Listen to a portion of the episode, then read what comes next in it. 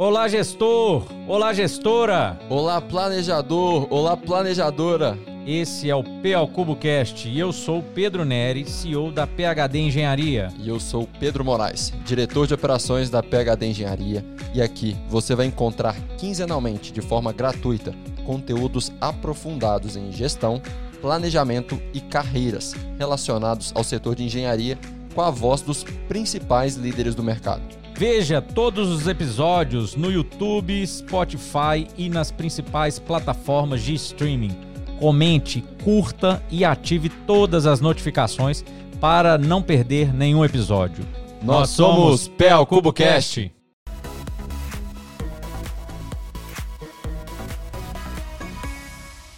Olá, gestor! Olá, gestora! Olá, planejador! Olá, planejadora! Eu sou o Pedro Neri e estamos começando mais um podcast do PL CuboCast, um podcast da PHD Engenharia. Eu sou o Pedro Moraes e aqui você vai consumir conteúdos exclusivos de gestão, planejamento, inovação e carreira. E hoje com convidados muito especiais. Hoje nós vamos falar de um assunto, pessoal, que em obra, você que é de obra, você que é de gestão, você que é aí do, do mundo, aí do mercado, da construção, nós vamos falar de inovação, tecnologia, nós vamos trazer conteúdos muito relevantes. Estamos aqui com dois convidados, né? um convidado e uma convidada muito especial. Pedro Henrique Guimarães, líder de gestão de projetos e inovação na consultora Barbosa Melo, nada mais, nada menos que uma das maiores do Brasil. Né? Para nós, aqui da PHD, um benchmark de mercado, realmente. É, Graduado em administração, especializado em finanças corporativas em Ohio, tem experiências aí no setor de mineração, siderurgia, construção pesada, em gerenciamento de projetos e portfólio. E hoje né, é o líder de inovação aí da Barbosa. E temos aqui a Duda, Maria Eduarda, mas nós vamos chamar aqui de Duda, né, Duda? Trabalham em juntos, graduado em engenharia civil com duplo, duplo diploma em gestão de Strasbourg. Business School. Você conseguiu, e, boa. É, boa, a língua. eu, eu, eu, treinei esse Strasbourg aí, mas deu tudo certo aí, pessoal. E né, hoje está aí, né, atuando aí no, no, gerenciamento de projetos, né, em inovação. E essa dupla aqui vai trazer muito conteúdo aí para a gente. Eu tô, eu tô animado com esse episódio, tô animado, Pedro. Tô animado. E aí, gostaria, gente, que vocês se apresentassem aí, né, falassem um pouco de vocês, que nós temos muita coisa legal para falar aqui hoje. E mais uma vez, obrigado pela obrigado, presença gente. de vocês. Obrigado. Ótimo. Pedro, queria agradecer o convite, que hoje é Pel Cubo Cast é, mesmo, né? Pel, Cubo D, tem um Pel Cubo um Dzinho, tem um D de Duda, é? é? bom, como você citou, sou formado em administração, graduação também, especialização em finanças pela Universidade de Ohio. Esse tema de inovação fez parte do meu cotidiano aí nessas experiências profissionais que eu tive. É, vejo que o setor de engenharia também tem grandes desafios, tem muita coisa bacana que a gente tem desenvolvido. E acho que vai ser uma super oportunidade aqui da gente poder contribuir, trazer nossas ideias, né? A Barbosa Mela é uma empresa que investe muito, é uma pioneira no sentido da inovação, então acho que tem muito a contribuir aqui nesse assunto. Obrigado pelo convite. Com certeza, Pedro. Pedro. Boa tarde, pessoal. Bom, é, eu estou aí com o Pedro na área de inovação. Eu sou formada em engenharia civil, então eu sempre estive aí no meio da construção. Mas a inovação, ela veio assim, é, como uma surpresa no meu caminho. Sempre gostei muito de pensar fora da caixa. E acabou que lá na Barbosa, eles enxergaram isso e, e foi um match, assim. Legal. Então, entrei no time aí com o Pedro. E estamos com essa jornada muito legal aí pela frente. Parabéns, parabéns. Queria que vocês já trouxessem, gente, um, assim, para mim é um desafio, né? é, que as empresas vivem. Né? Como que, né? Porque, na visão de vocês, por que, que a Barbosa é assim, esse benchmark de inovação? Né? O que, que tem, o que, que vocês fazem de diferente realmente que o mercado está enxergando aí, né? Todo mundo que, que conhece o trabalho da Barbosa enxerga que, que é uma empresa que tem esse foco, essa pegada. Né? Que, como é que funciona isso aí no dia a dia de vocês? O que compõe esse mindset, gente? Bom, eu acho que essa, essa jornada de inovação da Barbosa ela começou já há algum tempo, então 2018, 2019. E o grande diferencial que eu vejo na Barbosa é ter a inovação como uma prioridade estratégica. Legal. Então, a alta gestão da empresa enxerga o valor que a inovação pode trazer para a sustentabilidade do negócio. Faz parte do planejamento estratégico? Faz parte do planejamento é um estratégico. É uma estratégia da empresa. Legal. Então foi uma jornada que começou em 2018, 2019, onde teve esse programa do Inova CBM. Então, ele trazia os direcionadores estratégicos da inovação, os eixos onde atuaríamos, né? E ao longo desses anos essa jornada vem sendo construída né, dentro de algumas áreas de atuação que vem amadurecendo e a gente vem percebendo avanços que são significativos e que nos levam aí a ter esse reconhecimento no mercado é, dentro das áreas de BIM, de excelência operacional, de novas tecnologias, né? E a Barbosa sempre num olhar de ser, de oferecer a melhor solução de engenharia para o seu cliente. Então, é sempre uma postura da empresa de um pioneirismo de conseguir se deparar com desafios e trazer soluções e desenhar produtos e construir é, realmente projetos que consigam entregar aquilo que o cliente espera, vencer as adversidades e, de uma forma diferente, de uma forma assim criativa, com bastante inovação, tecnologia e pessoas para fazer a diferença. Né, Legal. É, eu acho que um ponto que você falou aí de pessoas, né? A Barbosa valoriza muito protagonismo. Então, ela escuta muito e dá oportunidade para quem está ali na linha de frente é, de propor, né? De entrar nesse mundo da inovação. Então, eu acho que isso também é muito rico, porque traz uma aplicação prática né, do real problema ali do dia a dia. Então, é, eu acho que isso tem muito a contribuir para o ecossistema da construção para trazer inovação. Com certeza, com certeza. um dos, é, a gente tem alguns valores, né? Nós temos quatro valores e dois deles são inovação e outro valorização das pessoas. Eu acho que vai muito de encontro aí, As né? Coisas com que vocês estão falando. Juntas, né? Realmente, né? Para inovar, né? Você tem que deixar as pessoas falarem, né? Tem que deixar é, livre, né? Tem que dar oportunidade, né? Então, bem, bem interessante, muito legal. Pessoal, tem uma dúvida aqui que é o seguinte: quando começou o Inova CBM, né? que, que vocês sentiram que foi a maior dificuldade para começar a implantação desse, desse programa lá dentro, né? E com o tempo, com a maturidade do programa, né? O que, que vocês sentiram que as pessoas começaram a ser mais proativas e pro protagonistas, trazendo mais ideias? O que, que vocês sentiram? Como foi essa curva de aprendizagem para vocês? É, eu vejo que essa jornada de, de inovação ela é uma curva de aprendizado, igual a gente estava falando. E ao longo dessa curva, as pessoas vão começando a entender como que isso pode ser, se conectar ao seu dia a dia, ou à sua rotina e ser útil, vamos falar assim.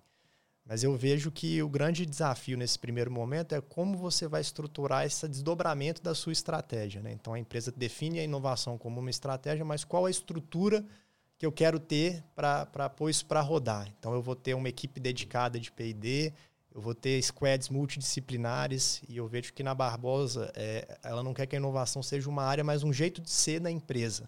É então isso tem que estar tá internalizado na cultura. Mas isso não é algo que você muda da noite para o dia. é um nenhum. trabalho contínuo, né?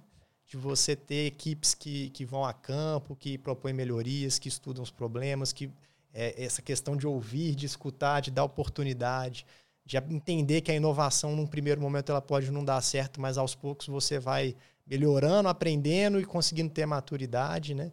E, e, eu acho que esse foi o primeiro momento ali onde foram definidos aí as equipes de trabalho como que essa estratégia ia se desdobrar para conseguir é, atender é, a todos os níveis. E o outro ponto que eu vejo também é, é inovar hoje tem várias formas de você inovar e várias frentes para você atacar até mesmo dentro da engenharia. Então você ter uma clareza de quais eixos você quer atuar, ou seja, um direcionamento dos seus objetivos, eu acho que te ajudam a ter mais sucesso em meio a tantas opções que você tem. Né? Então, a Barbosa viu aí o BIM como é, algo que, que poderia fazer sentido e foi sendo construído e hoje é referência nesse tema. Viu o Lean Construction, excelência operacional também como uma oportunidade que se desenvolveu, né? o próprio Lab, transformação digital, equipamentos. Então, assim, é, acho que foi uma coisa que foi sendo construída, mas com objetivo, com clareza com um incentivo da alta gestão de, de querer é, apostar em inovação.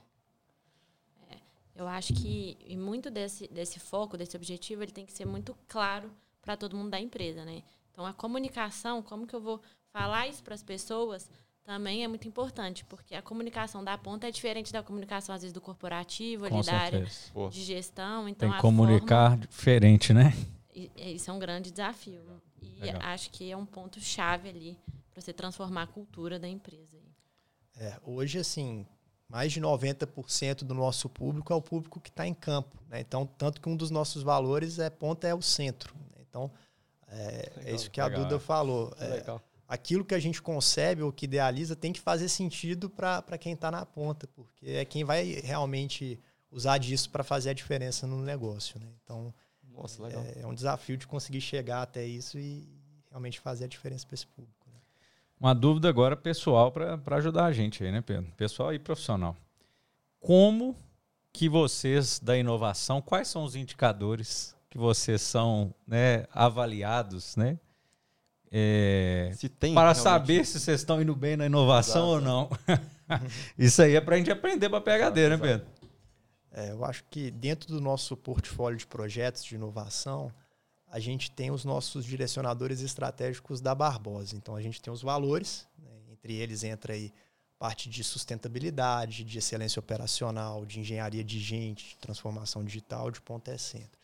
Então, todos os, é, todos os projetos que nós concebemos, eles têm que se conectar de alguma forma nesses indicadores e trazer resultados que façam sentido para eles. Né? Então, sempre quando a gente vai avaliar um novo projeto que, que, que pode entrar no portfólio, dentro do nosso funil de inovação, a gente está atento a esses pilares estratégicos, vamos dizer assim, e a gente tenta trazer de forma quantitativa ou qualitativa o que, que se é esperado. Né? Então, tem alguns projetos que vão ter um viés mais de segurança, outros de otimização, outros de formação de pessoas, outros de um pioneirismo tecnológico que num primeiro momento você pode ter algum investimento, mas no futuro pode ser um diferencial competitivo.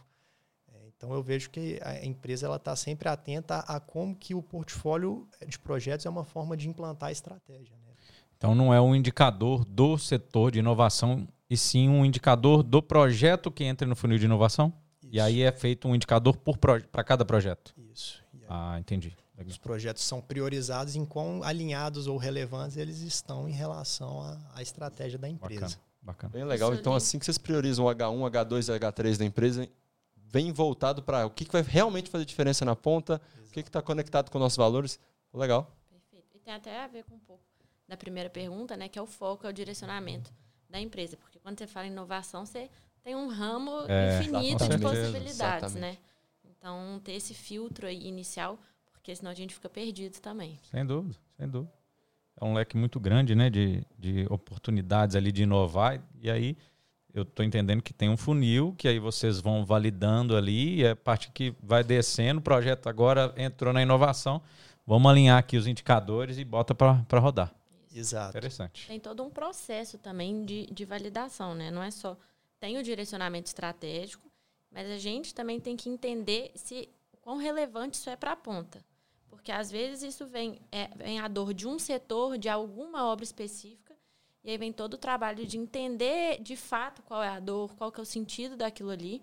E uma vez que a gente vê relevância e sentido, a gente segue. E aí tem toda a nossa metodologia, a nossa estrutura ali para avaliar isso.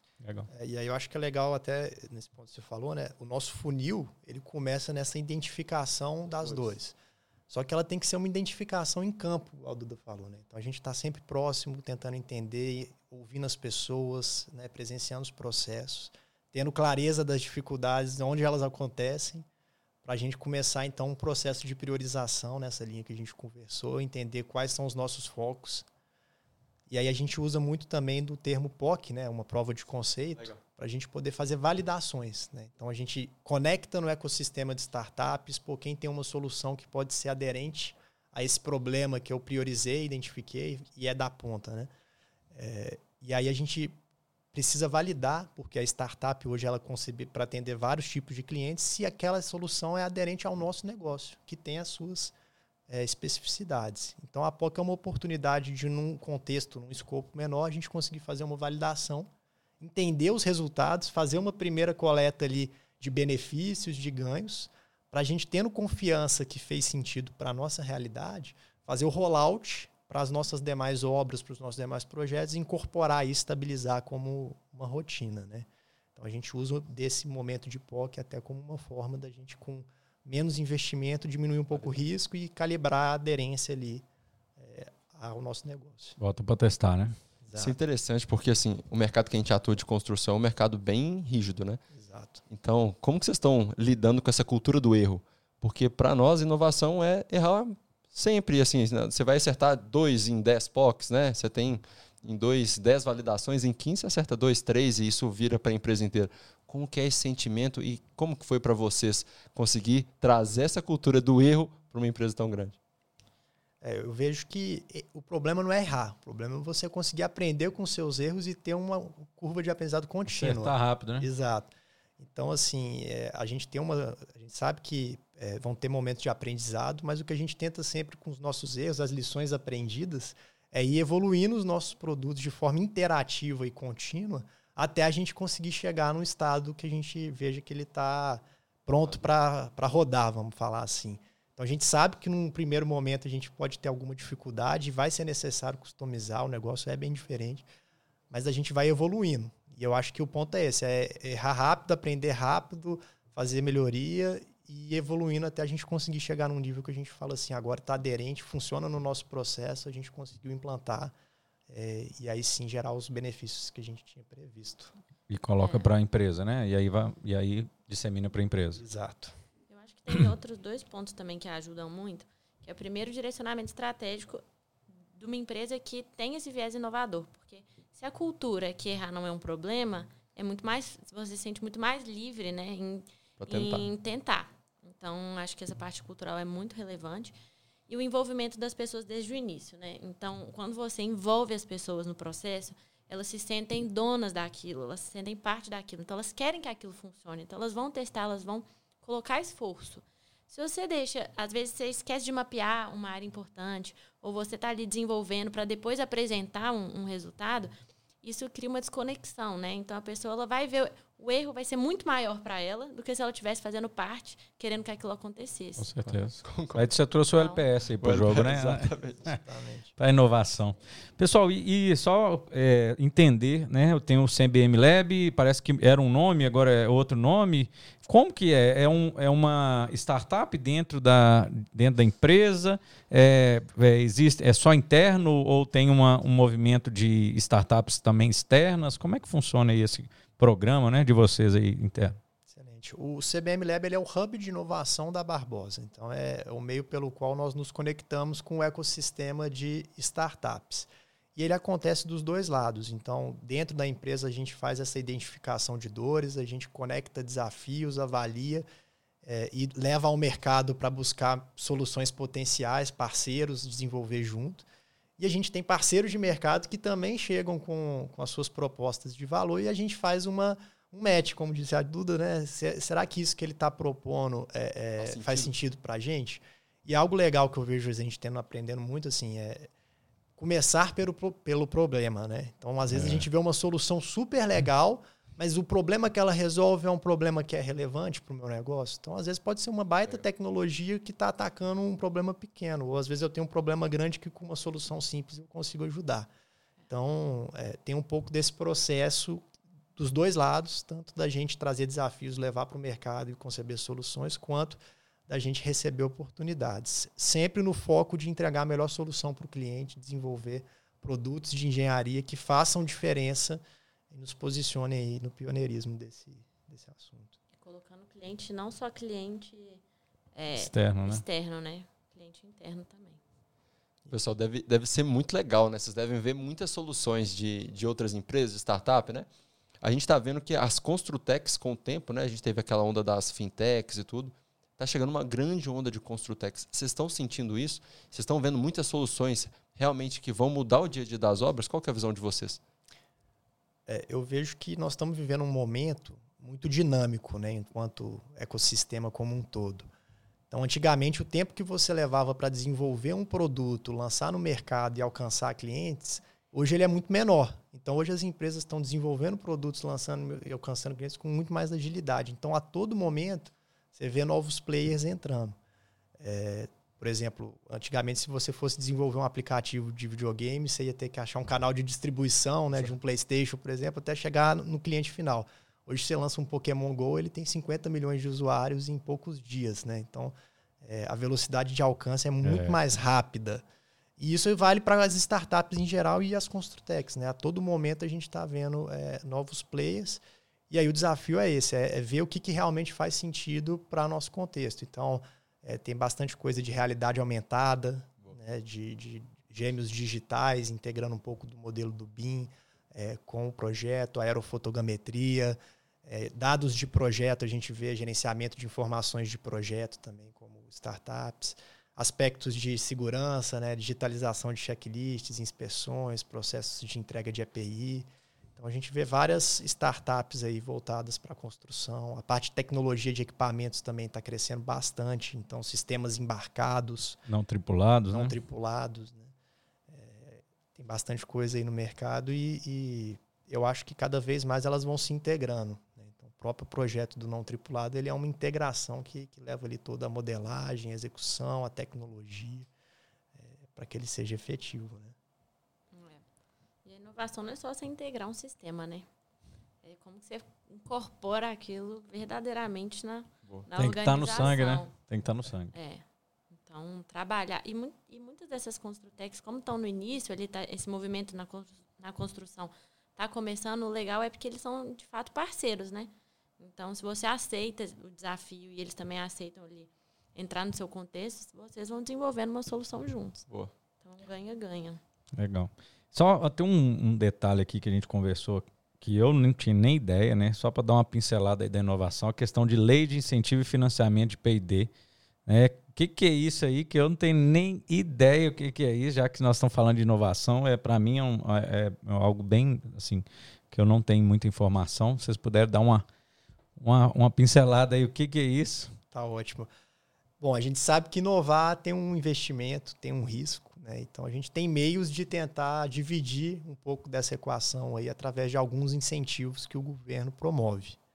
Existem vários hoje, mas os principais que a gente vê e tem é, desenvolvido são a lei do bem. Então, na lei do bem, você é, descreve projetos do seu portfólio de inovação esses projetos eles têm que atender a determinadas características, grau de inovação, a novidade tecnológica, se enquadrar em alguns parâmetros. É, e aí, passando por esse processo, os projetos que são elegíveis a, a esse processo, você consegue elencar os dispêndios de pessoas, de serviços, de materiais que você teve nesse projeto, e parte desses dispêndios você consegue abater do seu imposto de renda a pagar. Então, Isso como pessoa física ou pessoa jurídica? Como pessoa jurídica. Legal. Então, é, tem algumas características aí, é, tem que avaliar direitinho, mas se você for elegível e conseguir trazer projetos nessa perspectiva, você pode pegar os dispêndios da mão de obra que teve envolvida, dos serviços, quantificar isso e, e trazer isso como um benefício fiscal. Bacana. Então, é, para nós tem gerado bastante retorno. E a gente tem também é, linhas de crédito e de financiamento à inovação. Então, a FINEP, por exemplo, é uma instituição que tem esse tipo de, de linha, com taxas extremamente competitivas, prazos de carência grande. Então, é uma forma de talvez você começar a financiar um projeto de inovação, é, tendo ali uma taxa melhor, né, um prazo maior e às vezes na sua conta ali de, de viabilidade isso pode ser uma alternativa para você né? conseguir né? viabilizar é, o projeto. Estou anotando aqui, viu? Isso aqui foi legal. Essa, é, dica de ouro. Essa é. dica aí, ó, tem que anotar aí, pessoal. Essa é uma dica aí que. E tem várias esse, empresas. Esse aí é para valer o é. podcast. É. Né? Exatamente. Já pagou o podcast. Já quem Deixa tá isso no final aí para a turma acompanhar. No final, dica de ouro aí. Tem várias consultorias aí hoje que, que dão um suporte legal nesse assunto, sabem direcionar, né? E eu acho que é uma forma de é, o próprio incentivar. governo incentivar. Né? É, a gente Pô, tem visto esse movimento muito na parte de inovação e na parte de sustentabilidade também. Né? Então, as linhas de crédito verde. Então, é, é eu acho que é uma forma de você. Bonificar, bonificar. as empresas que estão fazendo isso, né, cara? Quem inova. Tá.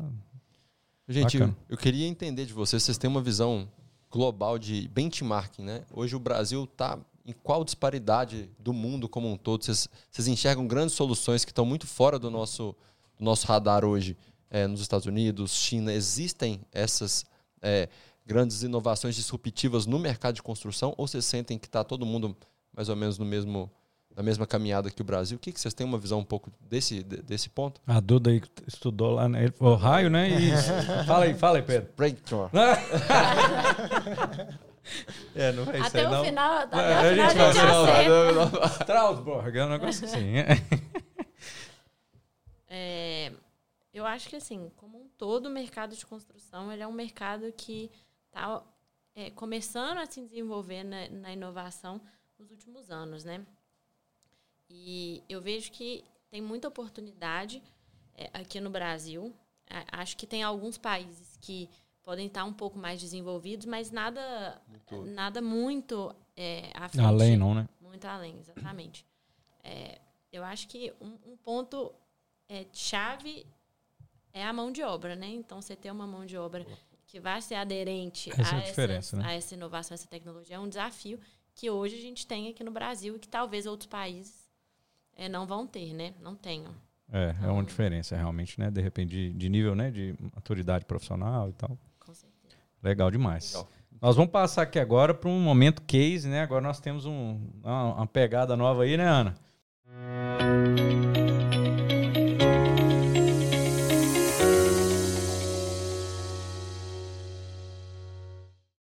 Case né? Vamos trazer para vocês aqui cases técnicos e com a Barbosa aqui foi, não, foi um mega case, né? né? Nós tivemos uma dificuldade qual é case que nós, que nós vamos trazer porque é tudo bom, né, né Pedro? É, com certeza. Case e aí a gente, né? Vamos falar um pouco aqui de modularização, né? De, de realmente como ganhar produtividade. Queria que você falasse um pouco aí do, do case de modularização, né? Dessa experiência de, na construção, de como é, realmente pensar antes com estratégia, com inovação. E como que foi esse case aí, um case técnico para quem está no mercado aí, vai ser muito legal. É, esse case de construção modular integrada ao FEL, BIM e Lean foi, foi o nosso prêmio aí de 2022 no Valor Inovação e Nova Infra. E eu acho que todo case ele começa com um desafio, né? Então, nesse caso, a gente tinha uma demanda de um cliente projeto de construção grande da área de mineração, onde seriam é, construídos ali 11 edifícios administrativos, né, 11 escopos administrativos, é, numa área relativamente muito próxima, com algumas interferências, e alguns ativos, inclusive, que estavam em operação, escritórios com pessoas dentro, que à medida em que você fosse construindo, você ia ter que ir realocando as pessoas e, e, e redistribuindo para conseguir dar, fazer o sequenciamento do projeto período ali é, curto de tempo, então tinha todo um desafio de como trazer eficiência para esse processo construtivo, para conseguir entregar no prazo, na expectativa do cliente, agregando a inovação. Né? Então, é, dentro desse, dessa jornada de concepção da solução, a gente utilizou muito do FEL, que é uma metodologia de projetos, onde você é, vai tomando decisões em gates, né, em portões. Então, foi sendo construído junto com o cliente os desafios que o projeto ia Vocês apresentar. Entraram na engenharia? Isso. E aí você define algumas práticas agregadoras de valor, que, que são alguns pontos-chave do escopo que você vai construir, o tipo de material, o tipo de obra, e vai elencando as alternativas construtivas em cada prática agregadora de valor para ver qual delas é, corresponde melhor à sua demanda. Então, vai tomando decisões ao longo desses portões, desses gates do FEL, e dentro dessa jornada, né, concluiu-se junto ao cliente que a construção modular poderia ser uma forma de viabilizar é, é, os desejos dele aí, dentro dessas práticas agregadoras de valor que eram as bases ali da, da decisão. A gente tinha até um desafio de é, clima, né? Então era época chuvosa também. Então isso teve uma grande relevância. Isso foi escolha. qual estado? Em qual? É, Minas, né? É, foi aqui em Minas. Minas. Então às vezes a gente se depara com obstáculos né, que Com estão certeza. fora do nosso, do controle. nosso controle. É. Legal, legal. E, e então, é, é, é, legal observar que toda a jornada que a gente começou lá em 18, 19, que eu falei no começo do podcast, ela foi amadurecendo e a, a solução do projeto não é a construção modular por si só, mas é como a né? equipe né? de, da engenharia da Barbosa, né, dentro de todos esses escopos, integrou a construção modular com o FEL, o BIM, o Lean, para gerar o resultado. Então, é para gerar uma entrega diferenciada. Então, ao longo desse processo de concepção, é, utilizou-se muito do BIM para fazer a modelagem do projeto, para discutir interferências com o cliente, para conseguir ter assertividade na hora de, de, de é, modularizar, que é um desafio, porque o, o, custo da mudança no, em um projeto ele vai aumentando conforme o avanço do projeto. Então, no início, você conseguir mudar, eh, não te custa muito tão caro. Barato. Na hora que você está com um ativo lá na ponta, aí é, é, é, muito mais difícil. Então, o BIM ajudou nessa visualização. e a filosofia Lean, o Lean Construction, no LPS, no planejamento puxado, né? identificando interferências, definindo os indicadores-chave ali que seriam acompanhados para o desempenho desse projeto, dessa implantação. É, então, eu acho que tudo, tudo aquilo que a Barbosa concebeu no Inova lá em 2018, 2019 foi sendo amadurecido ano a ano, dentro dessa solução de engenharia, é, Juntou uma entrega tudo. exato, completa. completa. É, e, e, teve resultados muito legais. Né? Então, que legal. É, a gente teve uma redução do prazo previsto de entrega aí, na ordem uns 40%, 50%. Redução da exposição de pessoas ao risco. Então, é, você tem menos colaboradores em campo. E aí isso é um benefício de segurança. Com certeza. E é um benefício de comunidade, porque quanto mais pessoas você tem na obra, é maior a sua mobilização, maior o impacto que você gera na região ali que você está. Então tem um viés de sustentabilidade, tanto no que tange a comunidade, quanto a resíduos. Com certeza. Então você diminui sua geração de resíduos, é, redução de custos também, porque toda essa mão de obra tem uma estrutura de hospedagem, né, e infraestrutura local ali, transporte, logística. Então, assim, foi uma solução que trouxe ganhos em todas essas perspectivas que se conectam lá na nossa estratégia. Né? A gente teve melhor performance de prazo, de custo, a gente teve segurança, a gente teve Produtividade. sustentabilidade, produtividade, é, desenvolvendo um projeto inovador. né? Realmente é um, um case né, bem Muito completo, né? Junta tudo. Junta tudo e, e, assim, a gente, é, a gente né, promove aí no mercado essa questão de pensar antes da obra, né? Eu tenho certeza que vocês pensaram muito antes da obra, né? Assim, como que nós vamos fazer? Aí a gente fala de construção modular, construção off-site fora da obra, né? Produtividade, Lean, LPS. E aí vocês fizeram um, um completão aí realmente muito legal, né? E isso aí, gente, é um case a ser copiado, né? A ser estudado. Nós vamos estudar esse case aí, hein, Pedro? É, e eu acho que é um amadurecimento de todas as partes, assim. É, um amadurecimento nosso, enquanto conhecendo mais desse método, dessa alternativa construtiva, do nosso fornecedor parceiro que atuou com a gente para desenvolver um tipo de projeto diferente do que ele já estava habituado, Com do nosso cliente para lidar com um tipo de Essas projeto mudanças, né? é diferente. Então, Ser assim, aberto, né? Exato. É difícil o cliente abrir Com assim, certeza. o jogo para você e falar, vem cá me ajudar. exato. Então, Vamos fazer junto. é, Tem que ser. É senão não colaborativo. funciona. Tem que estar todo mundo ali, ó, A agarrado. colaboração é a palavra do Fundamental. É, do sem envolvimento, né? É, com certeza. Essa parte da, da construtibilidade, do, do pensar antes que o Pedro falou, vocês realmente colocaram isso na veia? Tem, é porque, como vocês disseram, né? Essa parte de ser colaborativo, tem projetos que a gente encontra realmente ótimas oportunidades, mas tem projetos que são grandes desafios, né? De prazo, o tempo de mobilização é muito curto, né? É, como vocês enxergam isso? Já dá para colocar isso como cultura ou ainda tem projetos que é muito difícil implantar essa visão prévia? O que, que vocês sentem hoje no dia a dia de vocês? Eu, eu vejo que as tecnologias têm ajudado de fato, né? Você ter o BIM, a visualização mai- mais imersiva, é, mas tudo é um processo e pessoas que têm que estar junto, não é só a tecnologia. Então, é, tem um investimento de trazer todo mundo junto, de fomentar discussões, né? É, e tem uns desafios, as lições aprendidas também. Assim, algumas vezes, principalmente nessas demandas de mercado, os clientes desenvolvem os projetos numa equipe de engenharia e essa entrega depois vai para uma equipe que vai utilizar, Diferente, que né? não participou Exato. desse desenho e começam conflitos, Passa né? a bola Pô, quadrada. é, olha, eu não sabia que isso ia vir desse jeito, É, para mim precisa exatamente. ser de outro. E aí aquela, aquele custo da mudança que a gente falou, né? Exatamente. Na hora que você está no pré-projeto, se você conseguir envolver mais as pessoas, trazer mais a- a- os clientes do seu projeto ali de perto, talvez você reduza o nível de mudanças eh, nas entregas, porque aí quando quem vai usar percebe como é e eventualmente tem alguma eh, solicitação de Melhoria. mudança, melhoria, o custo de se mudar aquilo naquele momento é muito maior. Então eu ainda acho que tem uma cultura de conseguir engajar mais é, é, a ponta né, na perspectiva aí de, de pré- pré-projeto para você ter assertividade na entrega e reduzir o nível de mudança, que é onde realmente moram os grandes custos, problemas, ineficiências aí do processo, né? E a gente não inova sozinho, né? Então, é, os nossos clientes também têm que estar é, abertos a isso, nossos fornecedores, então é uma rede. Porque não adianta Certeza. nada a gente querer estar dentro né, e participando ali desde o início se a gente não tiver abertura e Exatamente. puder contribuir. Então, acho que é uma virada de chave, assim, não só da empresa, mas é uma construção Do- que está ecossistema, né, acontecendo que no vocês estão. ecossistema. Legal, legal. E aí, só para é, entender, gente, como que. E aí vamos pensar, né? Vocês falaram aí, tem lá é, os setores, os squads, né? Inovação, excelência, é, funil, né? Tem vários que vão atender, vocês atendem todos os projetos, né? De vocês e a diretoria e a sede. Como que vocês gerem? Qual que é o, o dia a dia dessa gestão disso? como que, como que funciona, porque eu imagino que não deve ser loucura, fácil, né? não, né? É, com certeza tem muitos desafios, assim. O que a gente tenta sempre é formar squads de trabalho de acordo com os projetos que a gente vai desenvolver.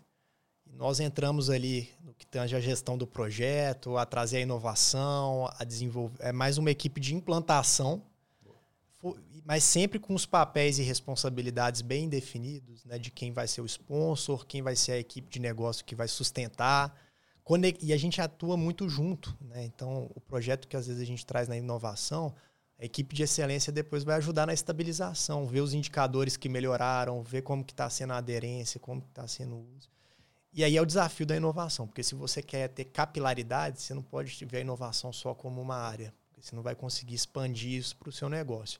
Mas você precisa ter os multiplicadores. Então, as nossas equipes, eh, eh, nossa atuação ali é muito de pegar esses projetos, ter multiplicadores que formam um grupo de trabalho envolvendo, né, trazendo as equipes de TI, as equipes da ponta, as equipes de segurança, para conseguir desenvolvendo os projetos e conectando isso à rotina da obra, à excelência, apropriando os indicadores. Né? Eu acho que é um pouco da forma que a gente tenta para. Agora, é o desafio da ambidestria. Exatamente. Né? Porque quem está na ponta é, o foco dele é, é, é obra. O, é, é, obra, é o, é o, dia. Ele tem que resolver o problema ali Quer produzir? É, ao vivo. E hoje uma das grandes habilidades que a gente está tendo que desenvolver é a ambidestria, que é a capacidade de você olhar para o que você faz e fazer bem, e olhar para o novo, olhar para a melhoria, olhar para o que eu posso fazer melhor. Né? Então tem momentos que você consegue ter mais disso, tem momentos que realmente é, é muito difícil você ter tempo para pensar no melhor. né? Mas é, nada funciona se for algo que a gente quer é, implantar ou que a gente quer forçar e tudo. A gente precisa que isso faça sentido para quem está na ponta. Né? E, e, que ele seja realmente o protagonista. A gente quer empoderar a cultura né, do empoderamento de quem está à frente para que ele seja o guardião daquilo ali, para que ele desenvolva, para que ele faça. Porque senão a gente vai, implanta, na hora que a gente for embora, a tecnologia se desfaz. Ela não né? entrou na cultura, né? Ela não entrou. Agora, quando você leva algo que é útil, aí o primeiro a querer se envolver e ajudar é o seu cliente interno, né? Não, seu... Com certeza, você tem que é. mostrar o valor para ele. Né? Aí vira o contrário, ele é, te ele liga, e aí, quanto é que isso venda, vem para né? cá, né? Às vezes a gente implanta numa obra, a outra fica sabendo. Cadê? Vocês é... não estão vindo aqui na minha obra. É. Mas assim, e no dia a dia aí vocês têm um, reuniões diárias, reuniões semanais, como é que funciona assim o esse, esse movimento aí de, de, gestão da informação mesmo, de metas, indicadores? Né?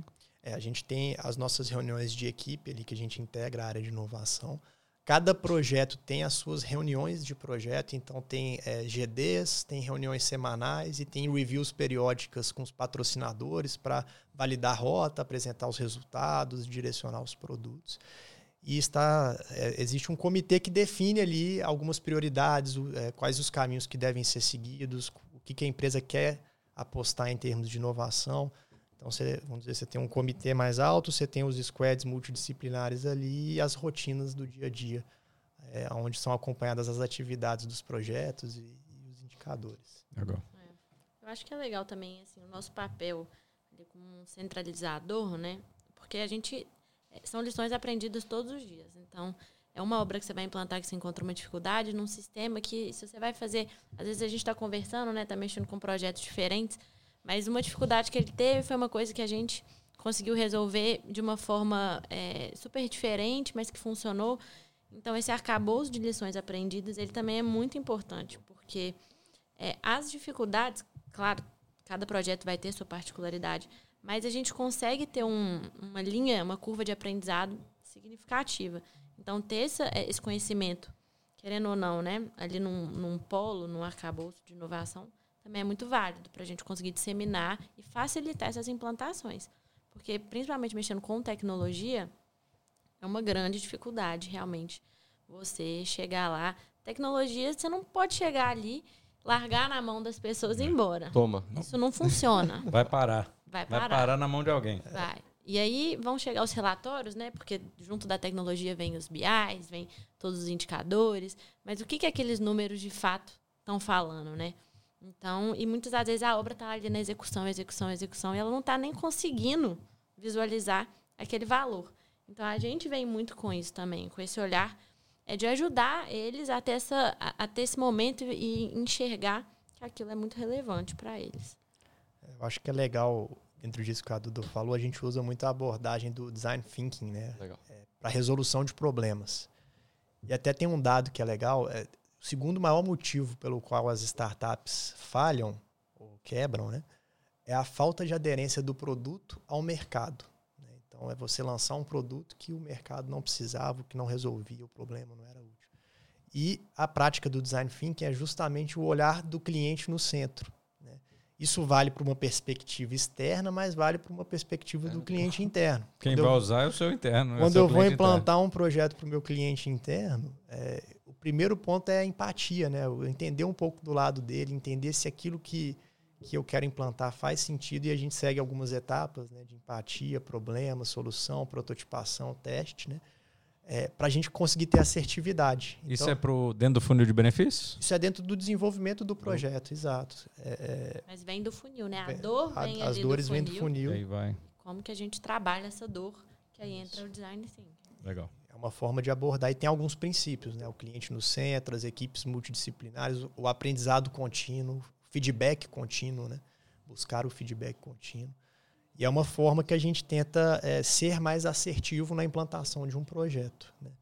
Até porque o nosso negócio tem dificuldades muito específicas, Com né? Exatamente. E Eu- eu- dentro do nosso negócio, cada obra tem uma dificuldade que é específica. Então, você tem que realmente projetar as soluções na realidade de cada cliente ali, de cada dia a dia, para conseguir ter.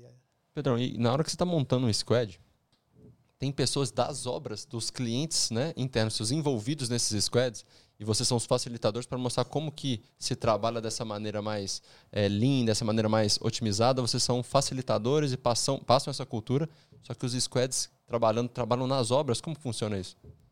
Isso, os squads eles são eles formados de acordo com cada projeto, né? Então, normalmente o projeto tem um sponsor, uma área de negócio, e aí vão sendo definidos os, os participantes. O que a gente tenta sempre fazer é uma atuação transversal nesses squads, multidisciplinar. E os aprendizados eles vão nos fazendo a, a melhorar, né? Então, é, é a gente vai aprendendo com os erros. Por exemplo, a equipe de TI. Não é uma equipe para você envolver na hora que você tem o problema, é uma equipe para você envolver no Antes, começo do seu projeto Legal. né? Uma equipe, Infra, né? é, equipe de infra, às vezes uma equipe de segurança, né? Uma equipe de é, compliance. Então a gente vai entendendo com os projetos qual, qual é o engajamento que a gente precisa ter e vai tentando formar essas equipes para ter o maior nível de comunicação ali no, no projeto, né? E evitar surpresas depois, né? Então, Eu acho é, que esse, é o, na verdade, é o ponto mais relevante, assim, Legal. na hora que você vai implantar uma inovação, porque às vezes você acha que o problema está numa área, né? E a obra é um ecossistema, você não pode colocar em silos, porque senão não vai funcionar. Então, às vezes você tem um problema de almoxarifado. E aí eu vou tratar ali só com as pessoas da obra do almoxarifado. Só que na hora que você vai implantar aquela solução, isso vai impactar na produção, isso vai impactar na segurança, isso vai impactar tudo. em tudo. Então, se você não envolve eles desde o início, você vai criar resistência, você vai criar uma série de dificuldades que podiam ser evitadas tendo essas squads multidisciplinares, né? Claro que uns vão, vão ajudar, vão ter mais contribuições que outros, mas é, cada um tem seu papel ali, E todo mundo está envolvido. todo mundo envolvido. Pessoal, o pessoal que tá escutando aí tá assim, nossa senhora, e agora, né? O que, que nós eu faço, cara? Porque eu fico, gente, eu vou te falando sincero, na época que eu, né, eu ficava mais em obra, é, isso aí era uma realidade que era longe do que eu vivia. Sério, e isso não tem muito tempo, sabe? Eu fico abismado quanto que, que evoluiu. E aí eu tava comentando com vocês, né? Eu participei de um projeto com a Barbosa do lado lá, né? Tinha até alguns amigos lá que estão na Barbosa.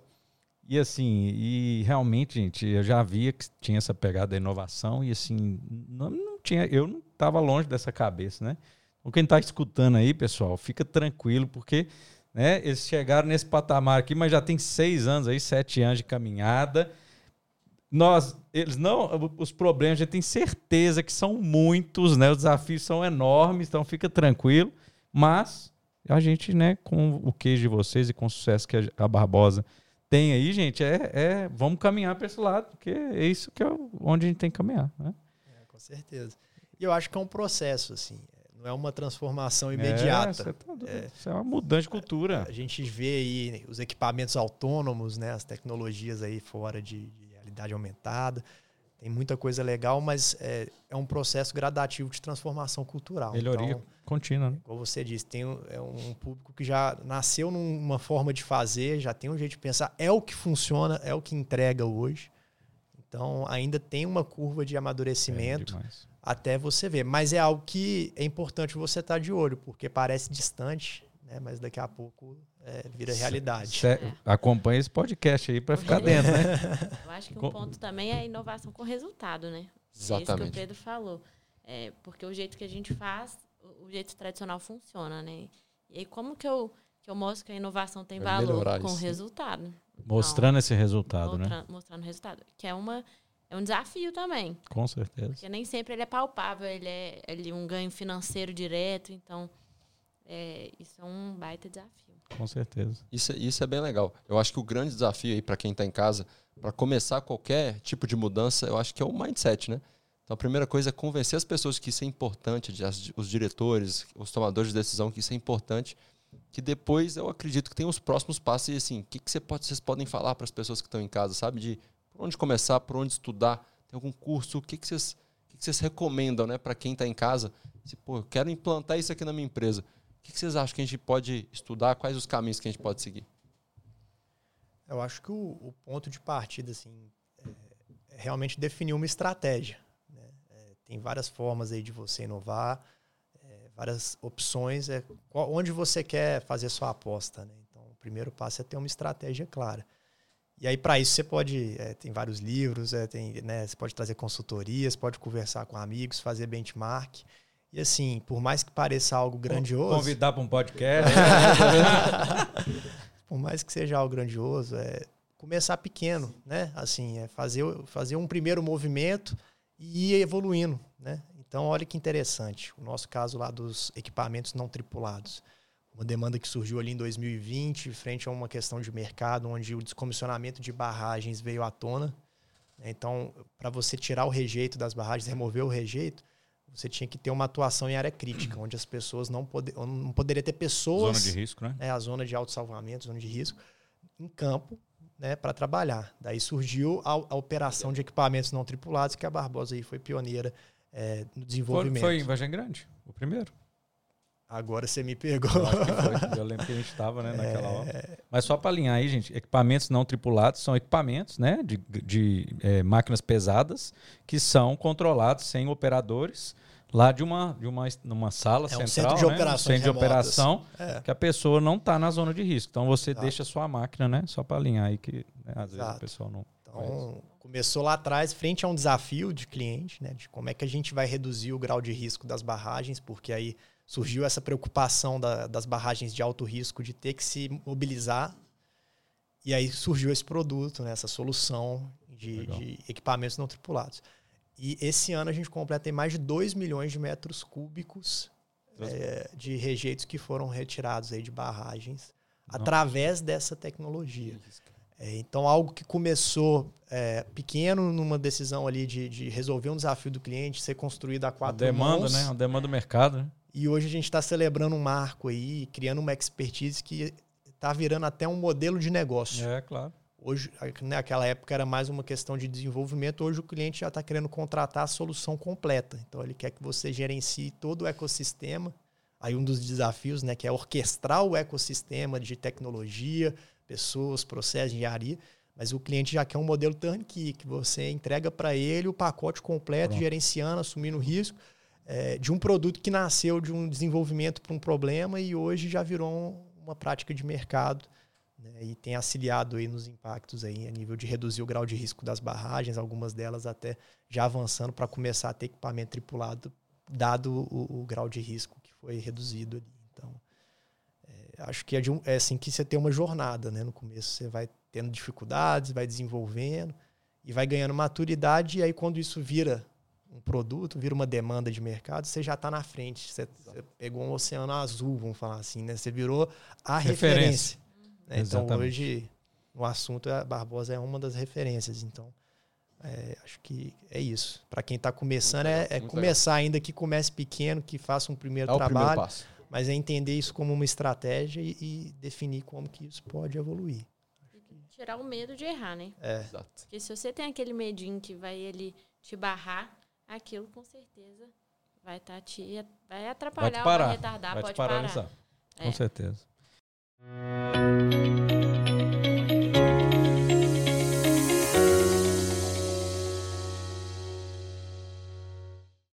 Para vocês, assim, qual, é, qual que é o, o, foi, ou qual que é o principal desafio aí de, de implantação da inovação, né? Assim, e o que, que vocês estão vendo aí para o futuro?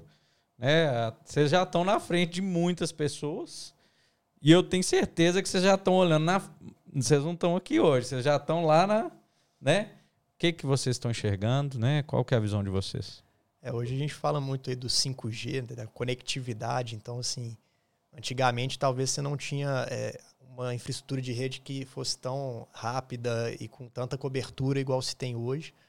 E essa infraestrutura de rede no canteiro de obras, ela abre novos caminhos que talvez até um certo momento não fossem viáveis, mas passam a ser. Né?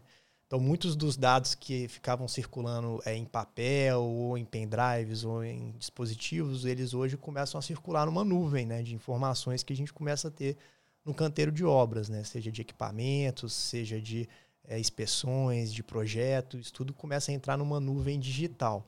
E aí eu acho que são vários caminhos que começam a existir. Né? Então, por exemplo, no BIM você começa a conseguir projetar, né? gerar ali o projeto, esse projeto ser embarcado num equipamento, é, orientar ali o operador até o próprio equipamento fazer o movimento de acordo com o projeto, de já, acordo já. com a especificação. O operador fica só tomando café. É, aquilo, ali devo... diversão pro operador. É, é, aquilo ali devolver para você o que, que foi feito, retroalimentar o seu planejamento e te habilitar a, a fazer, inclusive, uma medição do seu serviço. Né? Então, é, hoje você tem uma cadeia integrada de, de, de tendências ali, de, de dados que você consegue usar de ponta a ponta no processo construtivo. É, o desafio que eu vejo realmente é a mudança cultural, né? porque quem vai estar tá operando isso, quem vai estar tá gerenciando esses. O que, que você faz com, com toda essa informação? É, exatamente. Tem que, tem que né? ter foco, né? Então você tem uma capacitação ali, um amadurecimento que, que é feito. E um outro ponto que é a questão de segurança da informação. Né? Então, no setor, a gente já viu aí casos recentes de vazamento de dados que tiveram prejuízos grandes. É, como é que você se blinda também, né? Porque cada tecnologia nova é uma portinha que você está abrindo. E, e, aí o seu negócio começa a ter um risco de que é, se, você começa a depender tanto de rede, de sistemas, que se você tiver algum bloqueio ali, isso pode custar muito caro. É, então é um outro ponto de atenção. E o Mas... próprio amadurecimento do fornecedor, assim, porque hoje a gente vê muita tecnologia, né? São, é, tem muitas opções. Mas o quão preparado também está o seu, né, o fornecedor ali para estar tá entrando no seu ecossistema. Entrar na cultura, é, né? Esse é. é. um ponto bom mesmo, então, porque o ecossistema todo tem que andar junto, né? É, não adianta eu ter uma mega segurança de informação se ele é a pessoa que está plugada em mim, ela não está nem pensando nisso. E hoje isso é uma realidade, assim. É, a gente tem um pouco, a gente encontra essa dificuldade de enxergar esse grau de maturidade de informação de dado nos nós, no mercado, né? Então é uma educação é, que a gente que a gente vem trabalhando, a gente vem fazendo e é uma parceria. Então uma vez que a gente vê valor naquele fornecedor, naquela solução, e a gente assume essa essa corresponsabilidade. Essa corresponsabilidade. É, e aí, por exemplo, os equipamentos não tripulados, né? Você já começa a ver equipamentos autônomos. Então a Vale tem alguns equipamentos autônomos já em operação, a gente já vê alguns fornecedores mostrando. É uma tecnologia que pode vir a ser uma tendência. Você tem ali o seu projeto mapeado, seu equipamento consegue entender o projeto, saber por onde ele pode circular, qual que é a rota, né? e aí você fazer uma automação mesmo é, sem operador. Então é um ponto. A questão de inteligência artificial, como é que você pega dados e tenta gerar análises ali, Sites né? Disso, o que, né? Onde que você está tendo mais custos, onde você está tendo mais ineficiência, pegando dados e, e, trazendo inteligência artificial, inteligência de dados é, nessa parte. A gente vê os BIs também crescendo bastante, né? Então, é, eu vejo que tem muita tecnologia muita boa para né? fazer a diferença. Mas tem um desafio realmente É, de, de fazer essa transformação. Então, eu acho que eu brinco assim, daqui 5, 10 anos, quando a gente vê essa gravação desse podcast, a gente vai falar, tá cara, ultrapassado. é, né? que esse pessoal tava pensando assim, hoje já, né, Já é tudo assim, cara. já- é, realmente está sendo muito rápido aí a transformação. E o, o grande desafio, acho que para os novos gestores e líderes dos projetos é que essa é a realidade, esse é o jogo que vai ser jogado, né? Então, ao invés né, de ser aquele antigo gestor que estava no campo olhando se o cara está trabalhando ou não, se está sentado ou em pé, né? O gestor agora é um analista de dados, cara. É, Ele é um cara que, através dos dados, ele vai ter muita, muita informação para conseguir conduzir um projeto. Esse é o desafio do novo gestor, né? É isso mesmo. Essa capacidade analítica é um. Quer dizer, o, o trabalho operacional, né, ele tende a ser automatizado, porque ele é mais repetitivo, ele tem um padrão, ele vira um algoritmo e você consegue trazer tecnologia. O trabalho mais analítico é um. é é- cara, então, ele, você economiza o tempo operacional, você otimiza o tempo operacional. E aí, esse tempo que sobra é o tempo que você vai analisar, que você vai pegar aqueles dados, vai amadurecer. Então, você faz um tempo mais de gestão, exatamente nessa É um linha. trabalho de pessoas, né? Exato. A pessoa está preparada para essa competência, né? É. Porque ela tá ali no, no dia a dia o tempo inteiro. Então, são várias coisas ali que você tem que ir caminhando junto para fazer funcionar. Só até brinca, né? Daqui a pouco você vai sentar na sua sala e vai tocar a obra da sua sala, né? Mas. É, é, porque Vai desse hoje- jeito aí, as máquinas lá trabalhando, eu tô aqui, ó, só de olho. Só que Assim aí é bom Mas os engenheiros ficam doidos, É. né? Os tem que estar lá, então. a gente Não entra na cabeça, não. Não. Ainda não tá nesse nível, mas Vai, vai, É, vai vai caminhar, né? pode che- ajudar um dia a chegar assim. Pessoal, tem mais, mais um bloco aí, né? Mais um corte aí e uma novidade do nosso podcast na segunda temporada. O quadro Agora ou Nunca.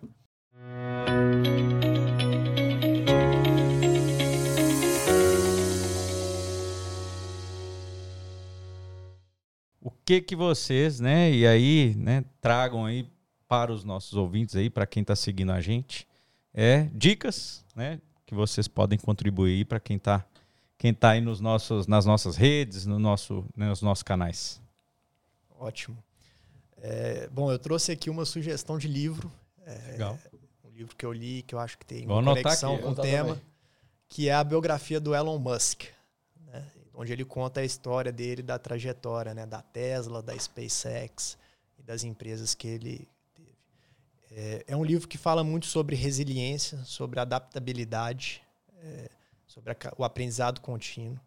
E aí tem um case emblemático no livro que é o lançamento do Falcon One. né? Na época, o, o Elon tinha vendido o PayPal, ganhado aí 160 milhões de dólares, e o 50% ia para a Tesla, 50% ia para a SpaceX. E ele tinha que lançar um foguete para provar para o mercado que realmente ele conseguia lançar um foguete. Então ele fez, montou o primeiro lançamento, fez o, né, toda a preparação, foguete lançado, não deu certo. Aí assim ele fez mais uma vez e mais outra. Então ele fez três lançamentos que foram mal sucedidos. O foguete é, não, não, não atingiu o resultado ali. Talvez no primeiro ele não voou muito, no segundo ele começou a voar um pouquinho, no terceiro voou um pouquinho mais, mas nenhum deles ele decolou. E o quarto lançamento é, era o último dele. É, o funding que ele tinha é, levantado, se o quarto não desse certo, ele tinha per- é, o negócio ia embora. Não dava certo, ninguém ia acreditar e ele não tinha mais recursos para provar que, que funcionava. E aí, milagrosamente ou não, o Falcon One, no seu quarto lançamento, ele deu certo. E dali para frente, a SpaceX só cresceu, é a potência que é hoje. Começou a receber aporte, ganhou confiança do mercado, né? É, e se tornou o que é. Então, eu acho que muitas vezes, quando a gente fala de inovação, a gente está lançando o primeiro foguete, às vezes ele não dá certo e a gente já vai embora. Para, né? E a gente já para. É. E será que o nosso segundo, o nosso terceiro ou o nosso quarto ali não é onde a gente vai decolar? né? Então, acho que essa capacidade, assim, de ter paciência, de aprender, né? Resiliência, né? Até recentemente, acho que lançou foi o Falcon 9, alguma coisa assim, e ele falou, e não deu certo, ele falou, cara, que ótimo que não deu certo, aprendi muito. Então, assim, é, é um modo de pensar é, que eu acho que tem a ver com a inovação, com o olhar da inovação, né? De ter realmente essa resiliência, de acreditar, de ter fé, esperança. Que uma hora o, Vai foguete certo. vai decolar.